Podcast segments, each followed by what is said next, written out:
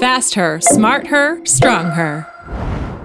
Smarter, the Women's Sportcast. Aujourd'hui sous une forme un peu différente et dans une autre langue, mais toujours à propos d'un sujet très important, l'alimentation.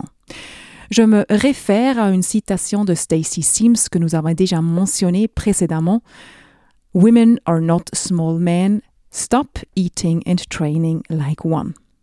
Comment une athlète doit-elle donc se nourrir pour obtenir les meilleures performances possibles? Existe-t-il des règles dans ce domaine? Une femme doit-elle s'alimenter différemment qu'un homme? Si oui, comment et pourquoi? Fast her, smart her, strong her. Alors euh, voilà beaucoup de questions encore sans réponse, mais je suis pas seule. Aujourd'hui, j'ai deux expertes avec moi. Une, c'est Valérie Ducommun, diététicienne du sport, et Hélène Sprunger, coordinatrice santé et performance à l'hôpital de la Tour à Genève, et les deux travaillent ensemble. Bienvenue toutes les deux. Bonjour à vous deux. Bonjour.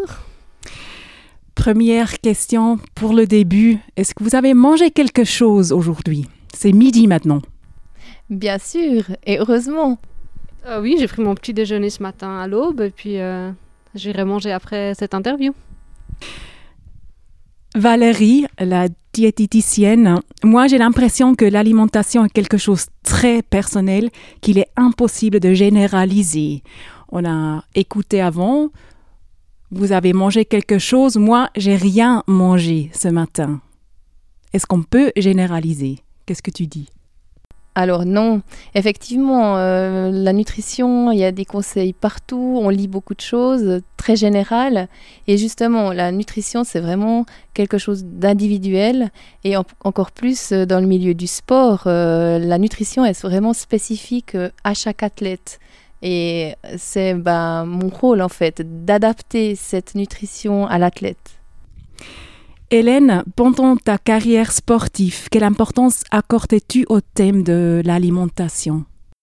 Euh, bah, C'était fondamental. Après, ça a évolué un petit peu au cours de ma carrière. Je pense que quand j'étais jeune, j'avais moins conscience de ça. Et après, il y a eu des étapes dans ma carrière qui ont fait que j'ai commencé à y penser de plus en plus. Euh, une étape importante, c'est quand je suis partie m'entraîner à Paris pendant dix mois. Et en fait, j'avais pas accès aux soins, j'avais pas accès au massage, à la récupération comme d'habitude. Et là où je me suis dit, ben, il faut vraiment que je sois super stricte et puis euh, voilà que je sache ce que je donne à manger à mon corps pour euh, de ce côté-là être irréprochable et puis euh, compenser un petit peu ce côté voilà de manque de, de, massage, de soins à côté. Je voulais vraiment apporter à mon corps ce qu'il avait besoin. et c'est là que j'ai aussi commencé à m'intéresser encore un peu plus et puis à être à l'écoute de mon corps encore plus euh, de ce côté-là. Mais est-ce que tu as l'impression que ton alimentation avait une influence sur ta performance pendant à Paris, peut-être? Oui, bah oui. Euh, déjà les entraînements qui sont longs, euh, moi, j'aimais pas manger pendant l'effort, donc euh, souvent ce que je mangeais, j'ai dû calibrer un petit peu, trouver ce qui me convenait pour pouvoir tenir deux heures, deux heures et demie d'entraînement sans avoir faim. Donc, euh, bien sûr, je suis sûre que ça avait une influence sur la récupération, mais aussi sur l'énergie que j'avais pendant l'entraînement. Les glucides, les lipides et les protéines sont des sources d'énergie. Hélène, quelle source d'énergie privilégiais-tu pendant ta carrière sportive? Les lipides, les glucides ou les protéines, tu peux dire? Je pense bah, un peu de tout quand même. Je pense que Valérie, c'est ce qu'elle veut entendre aussi. Euh, alors peut-être moins les lipides. J'avais moins, euh, je focalisais moins là-dessus. Il faisait partie de mon alimentation. Euh, voilà, dans les sauces à salade, je mettais mon huile, etc. Mais surtout protéines et glucides. En fonction de l'entraînement, peut-être après un entraînement de force, c'est sûr que les protéines c'était tout de suite ingurgité après. Mais les glucides faisaient partie aussi. c'est très très important pour avoir de l'énergie sur tous les entraînements. Donc je dirais peut-être ces deux-là, je ne peux pas les dissocier, et peut-être un peu moins les lipides. Tu sais pourquoi les lipides? On sait qu'on a peur, lipides, on se dit graisse, gras, donc je vais pas en manger. Euh, mais moi, je savais que j'avais besoin de ces vitamines. C'est plus le côté vitamine qui m'intéressait euh, parce que je voulais pas avoir de carence. Donc, euh, je ne le voyais pas comme quelque chose qui va me faire prendre du gras, mais ce côté vitamine. Donc euh, après, j'en rajoutais pas spécialement, mais j'ai toujours mis du beurre sur mon pain, j'ai toujours euh, varié les huiles aussi que je mettais dans, mon, dans ma salade, dans mon, ma sauce à salade. Voilà. Valérie, pour toi, ça fait du sens Oui, beaucoup. Euh, c'est vraiment intéressant l'approche d'Hélène par rapport à ça parce que c'est vrai que euh, les sources de graisse, c'est vraiment quelque chose d'important, justement, notamment par rapport au fait que il y a des vitamines, les vitamines liposolubles qui sont véhiculées, apportées euh, via les graisses et qu'elles sont essentielles. Après, par rapport à protéines et glucides, c'est clair que c'est des apports indispensables chez l'athlète, mais après, la précision, peut-être que j'apporterais, c'est que euh, en consommer beaucoup, peu, c'est toujours euh, aussi les questions qui sont posées. Euh, je dirais que on devrait raisonner comme quand on veut faire une, une, lessive et qu'on a le curseur sur la machine. il faut choisir en fait à quel moment on est par rapport au cycle d'entraînement. Il y a des périodes où on aura besoin de plus de glucides, des périodes où on aura besoin de plus de protéines, où la récupération est plus importante. Euh, c'est vraiment euh, très variable. Donc de nouveau, euh, et on y revient, cette notion d'individualiser l'alimentation, non seulement par rapport à l'athlète, mais aussi par rapport aux périodes d'entraînement et vraiment aux besoins spécifiques. La nourriture est quelque chose de très individuel et différente de l'athlète à l'athlète. Mais est-ce qu'il y a une règle de base pour savoir combien de glucides, de protéines et des lipides il faut consommer? Alors justement, on, adapte donc les apports en protéines, lipides, glucides euh, à l'athlète en fonction de, ses besoins du moment. Et après, on n'a pas euh, de règles de base. Par contre, on a des recommandations. Le problème, c'est qu'on a des recommandations différentes quasiment dans tous les pays. Et euh, là, il y a quelque chose de, bien, c'est que le CIO a fait en fait une revue des différentes recommandations et a, pu donner une synthèse en fait de, recommandations. Donc ça, c'est une vraie base euh, scientifique sur laquelle on peut s'établir. Mais encore une fois, après, c'est que de l'adaptation. Euh, heureusement, on a des chiffres, mais Personnellement, j'utilise jamais les chiffres tels qu'ils sont donnés euh, comme ça dans une publication scientifique. Toi, tu as parlé de cycle d'entraînement avant. Il y a aussi un autre cycle, le cycle menstruel. Je souhaite euh, analyser plus en détail le sujet de l'alimentation au lien avec le cycle menstruel. Valérie, beaucoup de femmes ont des envies alimentaires fortes au cours de leur cycle, souvent avant leurs règles. Pourquoi?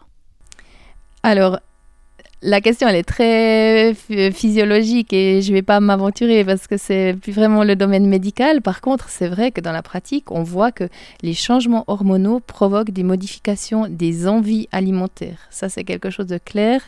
Euh, l'influence, elle est très différente, justement, encore une fois, d'une femme à l'autre.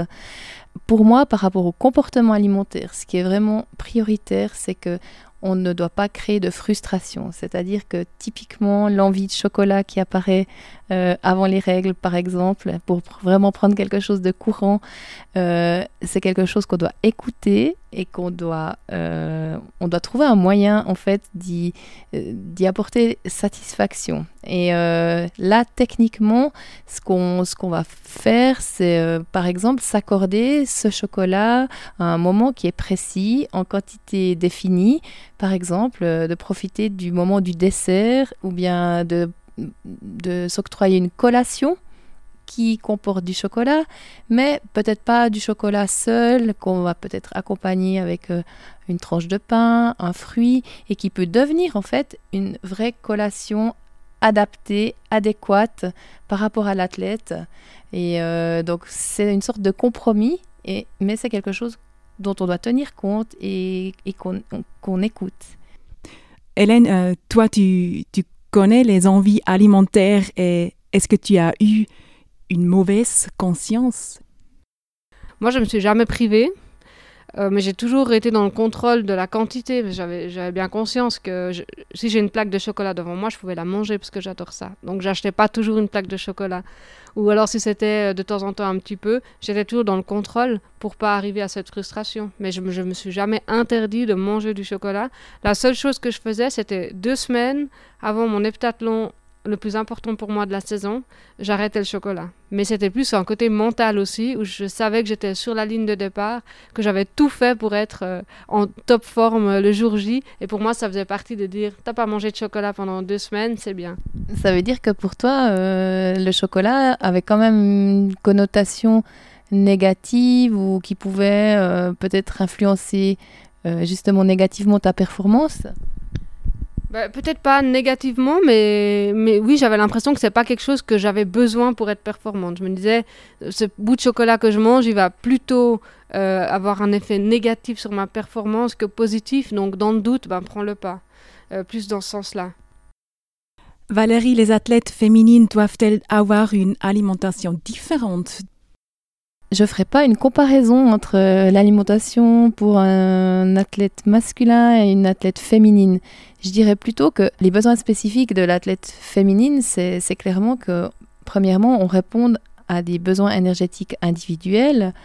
Et euh, ensuite, la notion de la composition corporelle, euh, c'est vraiment important que la masse grasse soit maintenue à un niveau adéquat.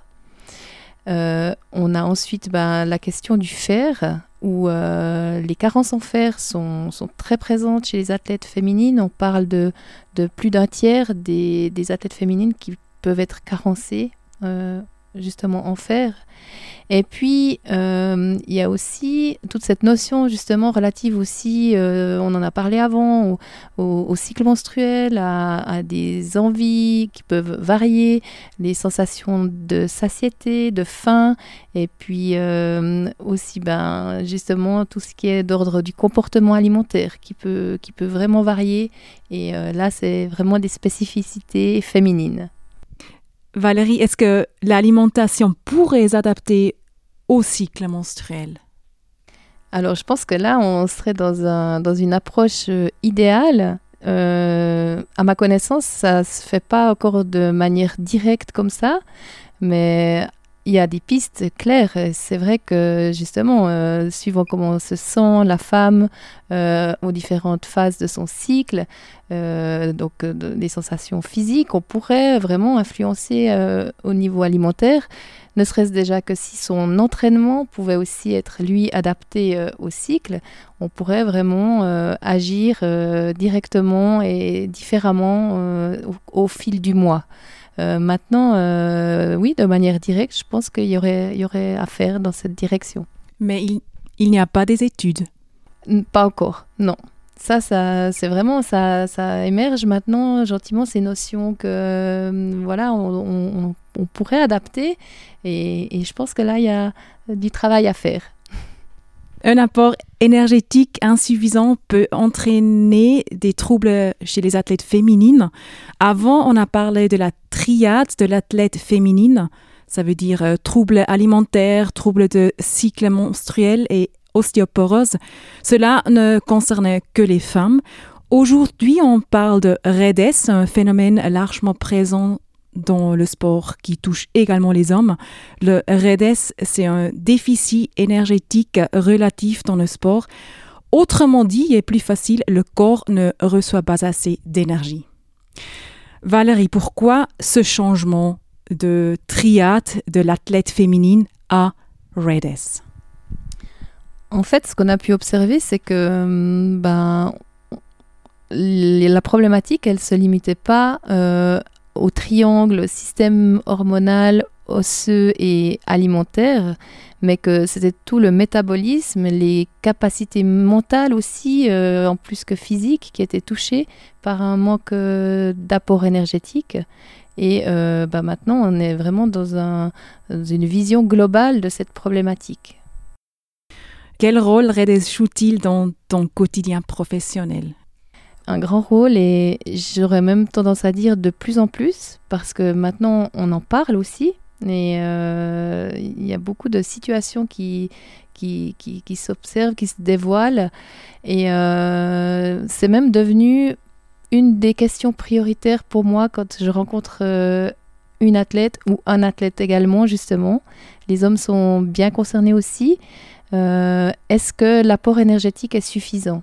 Parce que de là découle vraiment bah, euh, souvent beaucoup de problématiques et euh, de répondre d'abord à cette question, c'est primordial. on parle des symptômes après, mais une question à Hélène. Est-ce que vous avez parlé de revers quand tu étais athlète? Euh, J'ai jamais, jamais abordé ce sujet euh, avec euh, mes entraîneurs ou mes collègues athlètes. Voilà, on savait que la nourriture était importante, plus ou moins chez certaines ou certains, mais, mais j'ai jamais entendu ce terme ni euh, l'importance que ça pouvait avoir sur, euh, sur tout, sur l'entraînement et j'imagine la récupération. Valérie, les athlètes qui viennent chez toi, quels symptômes les femmes ont? C'est très souvent caché, en fait, cette problématique d'apport énergétique insuffisant.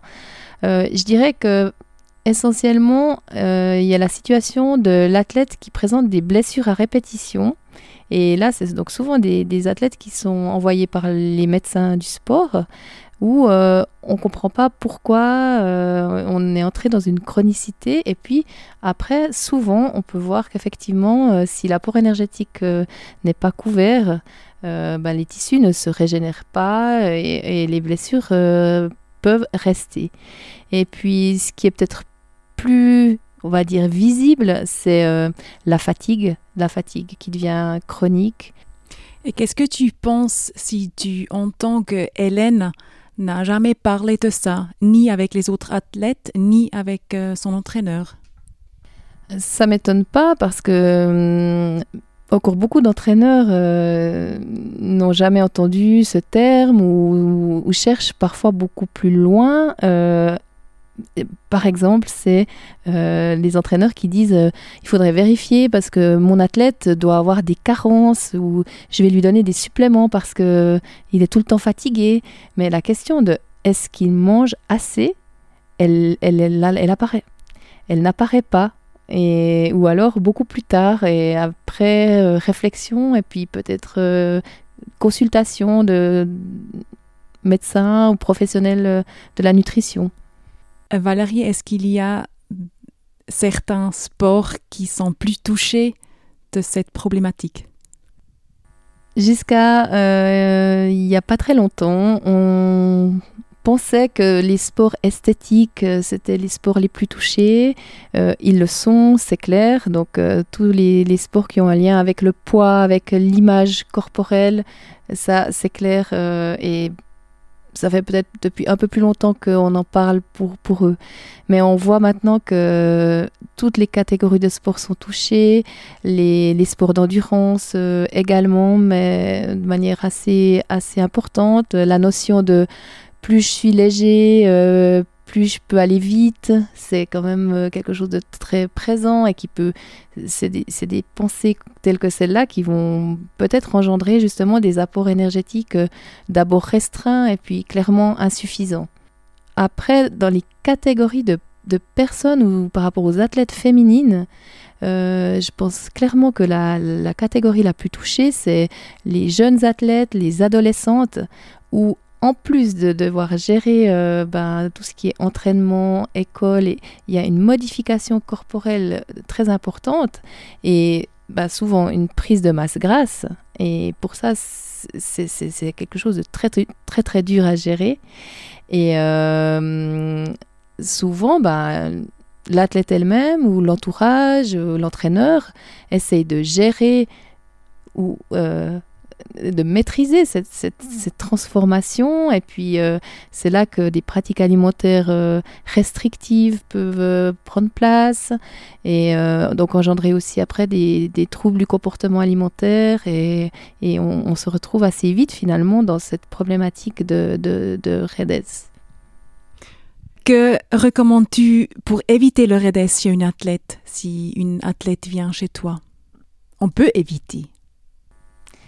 Je pense qu'on peut éviter quand on a compris le lien entre euh, apport énergétique suffisant et performance. Que en fait, on peut pas dissocier les deux. Et euh, en fait, euh, c'est mon, moi, c'est mon fil rouge, ça finalement. C'est euh, quand on détecte ou quand on suppose, c'est pas toujours euh, clair, hein, c'est même assez difficile à, à diagnostiquer.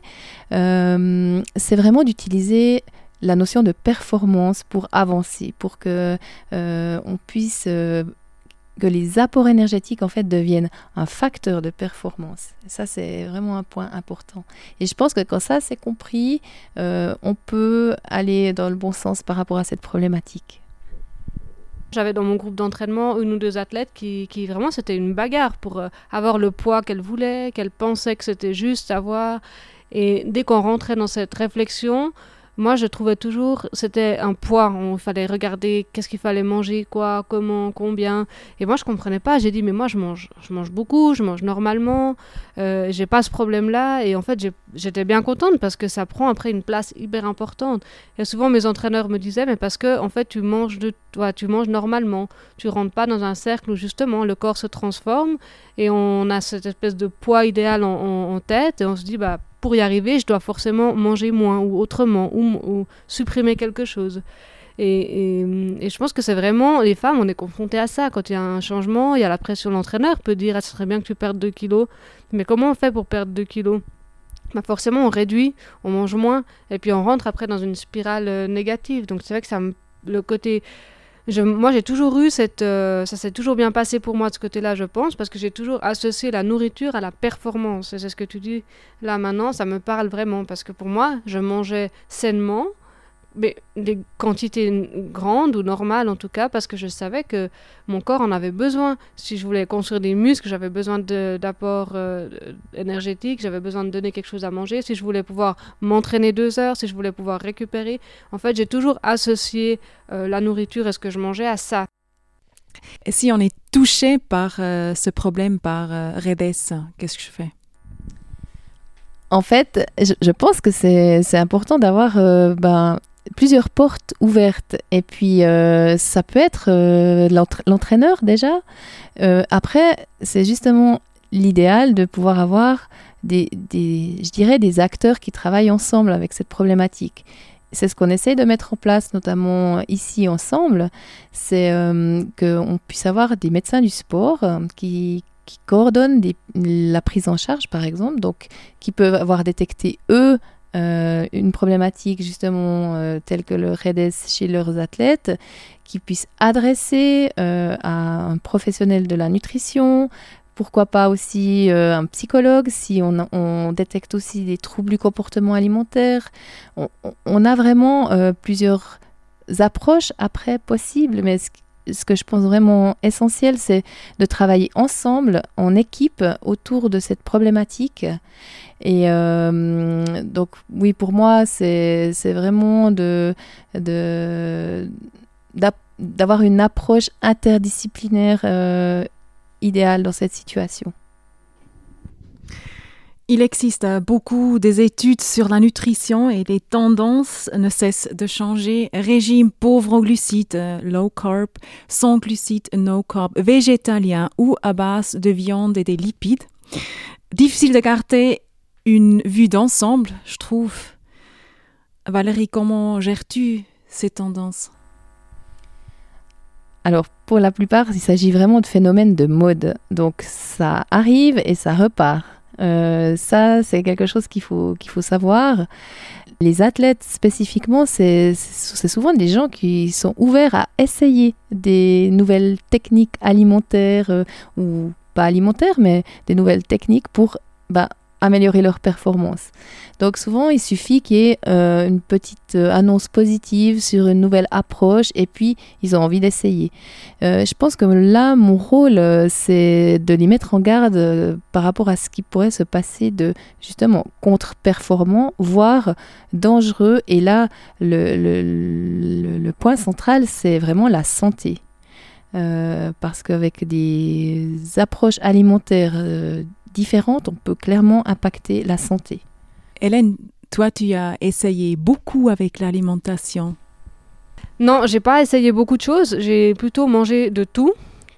J'ai jamais fait de restrictions et je voulais pas essayer de régime parce que déjà je faisais de l'heptathlon, j'avais sept disciplines, j'étudiais à côté.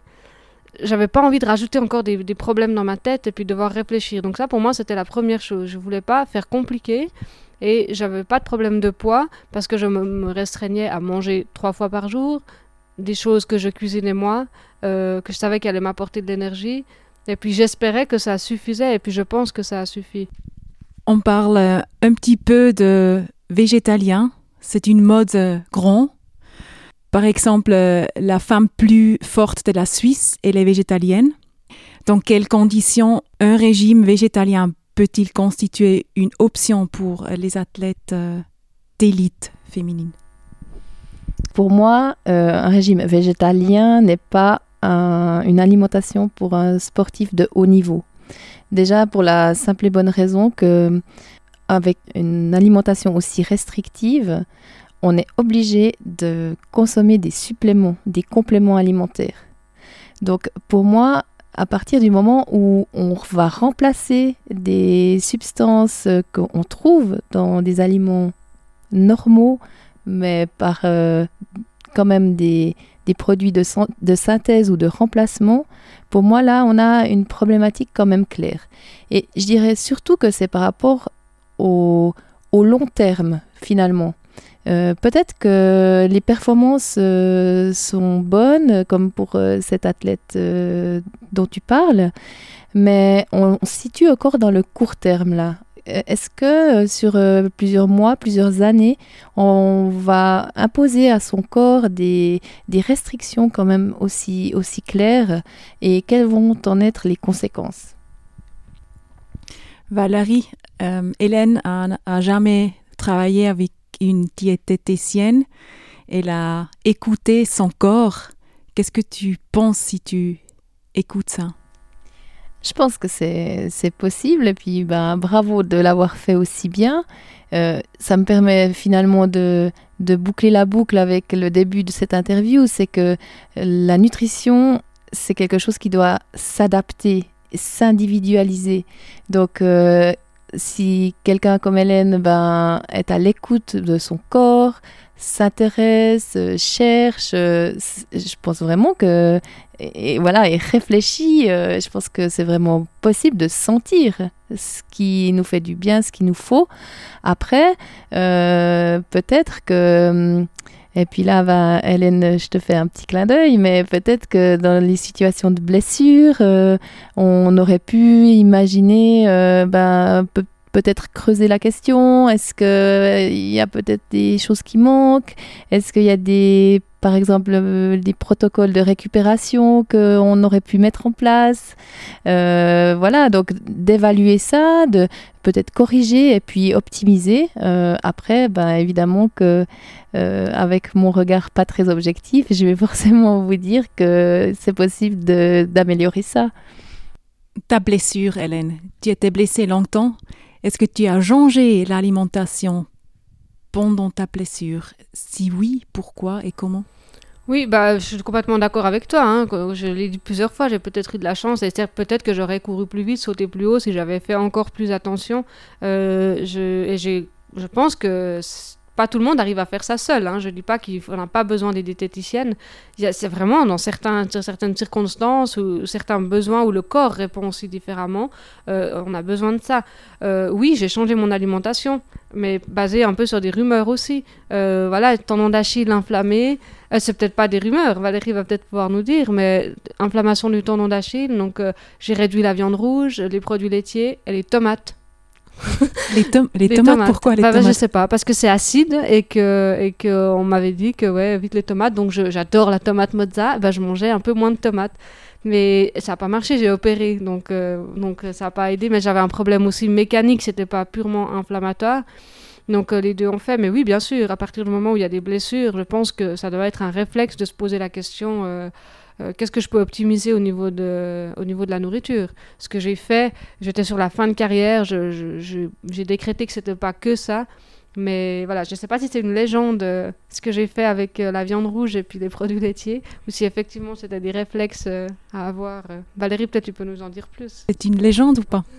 Alors, sans entrer dans des détails chimiques et, et autres, donc c'est vrai que par rapport à, à la viande, une diminution de la consommation de viande, quand on a des problématiques euh, tendineux ou autres, ça peut être une bonne chose parce qu'en fait, il y a aussi euh, bah, pas mal de, de- de déchets en fait à, à éliminer quand, euh, avec la consommation de ces aliments-là. Par contre, pour les tomates, je trouve que c'est un peu dommage, surtout si tu les aimais, parce qu'en fait, euh, euh, cette notion d'acidité, en fait, euh, là, il y, a- beaucoup de, de flou là autour. C'est que en fait, le corps humain euh, qui fonctionne bien, donc chez un, athlète, on peut en être sûr, surtout quand il est performant, euh, on a naturellement euh, des tampons sanguins en fait qui vont bah, tamponner l'acidité. donc du coup, on n'a pas besoin de, de limiter des aliments qui peuvent ou ne pas être acides. Donc par rapport à ça, je pense que là, moi je lui aurais pas enlevé les tomates. Alors, euh, merci beaucoup pour euh, cette discussion et Hélène, j'espère que tu manges encore des tomates. merci pour être ici. Valérie Ducommun et Hélène Sprunger.